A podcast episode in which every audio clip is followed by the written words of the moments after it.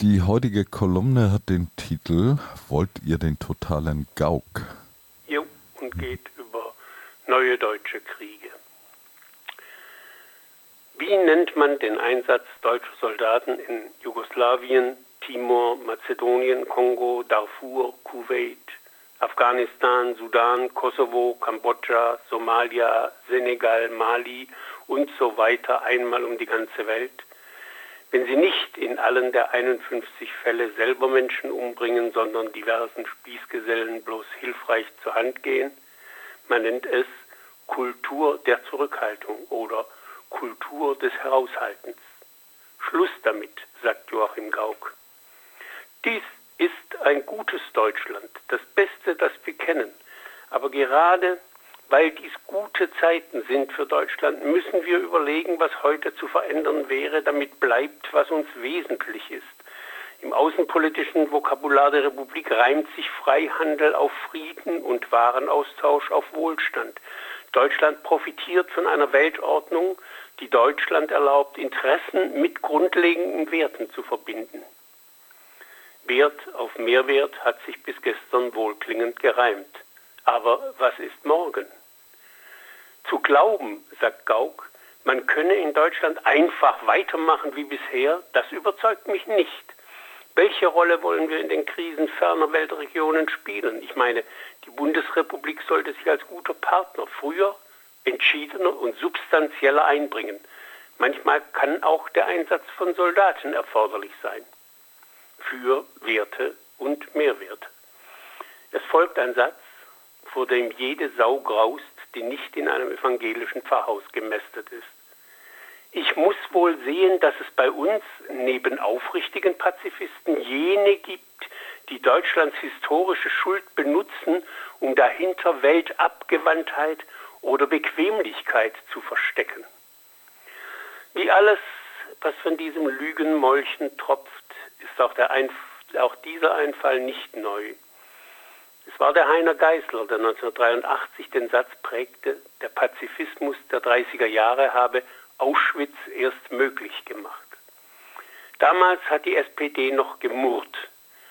Den Sozialdemokratins von heute kommen solche Worte gerade recht. Einen Tag nach Gauck warb Außenminister Steinmeier für ein starkes Engagement Deutschlands bei der Lösung von Konflikten weltweit. So richtig die Politik der militärischen Zurückhaltung ist, sie darf nicht missverstanden werden als eine Kultur des Heraushaltens. Dazu sind wir auch in Europa inzwischen ein bisschen zu groß und ein bisschen zu wichtig. Ehrlos, aber nicht wehrlos. Weil in Ruanda und im Kongo Millionen Menschen durch Heraushalten zu Tode gekommen seien, erwägt Steinmeiers Kollegin von der Leyen, die neue Ministerin für Strammstehen und Totschießen, die militärische Ausbildungshilfe für somalische Soldaten wieder aufzunehmen. Gegenwärtig würden die Erfahrungen jener europäischen Partner geprüft und so weiter. Der Regierungssender Deutschlandfunk will, dass Tacheles geredet wird. Zitat, die im Amt eiern herum, Deutlich wird da, wer in Warteposition sitzt. Und wer sitzt da wie kein anderer? Der Cem Özdemir, Bundesvorsitzender der Grünen. Frage an ihn, wollen Sie mehr Soldaten? Antwort Özdemir, so einfach ginge das gar nicht, denn ein großer Teil der Soldaten, die wir bei der Bundeswehr haben, eignen sich gar nicht für Auslandseinsätze. Aber auch da werden wir sicherlich die Bundeswehr bei dem Umbau weiterentwickeln müssen. Ein bisschen zu groß und ein bisschen zu mächtig war Deutschland schon dann und wann, um sich, seine Werte und seine Interessen militärisch heraushalten zu können. Nie aber war es so gut weshalb es sein Glück ganz woanders suchte. In seinem Septemberprogramm verlangte Reichskanzler Bethmann Hollweg 1914, Zitat, Sicherung des Deutschen Reichs nach West und Ost auf erdenkliche Zeit. Zu diesem Zweck muss Russland von der deutschen Grenze nach Möglichkeit abgedrängt und seine Herrschaft über die nichtrussischen Vasallenvölker gebrochen werden wozu einerseits ein ukrainischer Staat zu gründen sei, andererseits ein Zitat mitteleuropäischer Wirtschaftsverband unter Einschluss von Frankreich, Belgien, Holland, Dänemark, Österreich, Ungarn, Polen und eventuell Italien, Schweden und Norwegen. Dieser Verband unter äußerlicher Gleichberechtigung seiner Mitglieder, aber tatsächlich unter deutscher Führung, muss die wirtschaftliche Vorherrschaft Deutschlands über Mitteleuropa stabilisieren. Zitat Ende. Kommt bekannt vor, kommt gleich noch besser.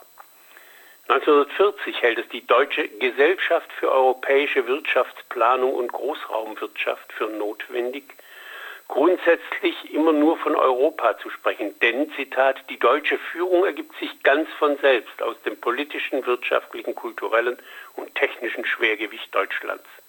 Es schade nicht, statt von Großdeutschland von einer, Zitat, europäischen Wirtschaftsgemeinschaft zu reden. Auch jenseits der europäischen Grenzen hatten die Deutschen Präferenzen.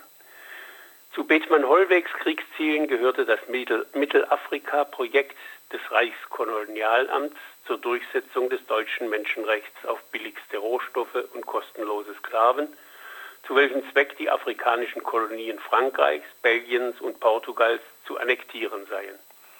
Zu Beginn des nächsten Weltkriegs verlangte der Reichskolonialbund die Einrichtung eines Deutsch-Mittelafrika, bestehend aus den ehemals deutschen und den noch französischen und britischen Kolonien Nigeria, Uganda, Kenia, Äquatorialafrika und Dahomey, heute Benin. Peinlich, wie wenig sich in den letzten 100 Jahren an den deutschen Kriegszielen geändert hat. Ach was, sagt der deutsche Historiker, man muss solche Sachen immer im Licht ihrer Zeit sehen und das leuchtete 1914 oder 1940 nun einmal so. Hinter dem Kaiser und seinem Kanzler standen wie ein Mann der Thomas, der Gerhard Hauptmann, Max Weber, Rilke, Stefan Zweig, Kisch, Hoffmannsthal und so weiter. Alfred Kerr reimte gegen die Russen, als wären sie der Putin und er die Marie-Louise Beck. Zarendreck, Barbarendreck. Hinter Hitler freilich stand dann nur noch wen er nicht hatte umbringen oder verjagen lassen. Alle anderen und der Gottfried Benn. Es ist endlich Krieg und ich begehre, hinter der Front Hurra zu schreien.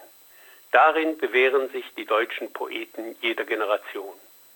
Im Kalten Krieg um die Ukraine, das nicht russische Vasallenvolk, geht ein Brief an den lieben Vitali Klitschko, auf vielen Kontinenten tobt der ewige Freiheitskampf. In diesen Tagen tobt der Freiheitskampf in der Ukraine. Wir bestaunen und bewundern. Bitte wirken Sie weiter als Patriot der Ukraine. Wir hoffen mit Zorn und Bangen. Gedichtet vom Biermann, ratifiziert von Birtler, Brussig, Kohn-Bendit, Glücksmann, Jelinek, Pluha, Wondracek und so. Franz Josef Wagner und Roger Köppel fehlen unentschuldigt. Der liebe Vitali übrigens erscheint auf dem Maidanplatz und anderen Bühnen gern Hand in Hand mit seinem Partner Ole Tjanibok, dem Vorsitzenden der Partei Svoboda, der die Ukraine von einer, Zitat, jüdisch-russischen Mafia regiert sieht. Kleinscheiß mitten im großen Freiheitskrieg. Der Gedanke, die Deutschen militarisierten ihre Politik aus vaterländischem Jux und völkischer Tollerei, liegt allzu nah. Wie im Inland werden im Ausland die Mittel kärglicher und die Verhältnisse roh.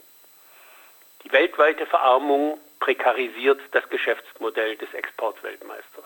Die Revolte in Bosnien-Herzegowina, die Riots in Ägypten und der Niedergang der Schwellenländer zeigen an, dass der Zugriff auf billige Rohstoffe und willige Märkte, also das, was Gauck deutsche Werte und Interessen nennt, andere Mittel verlangen als bloß Lazarette und Goethe-Institute.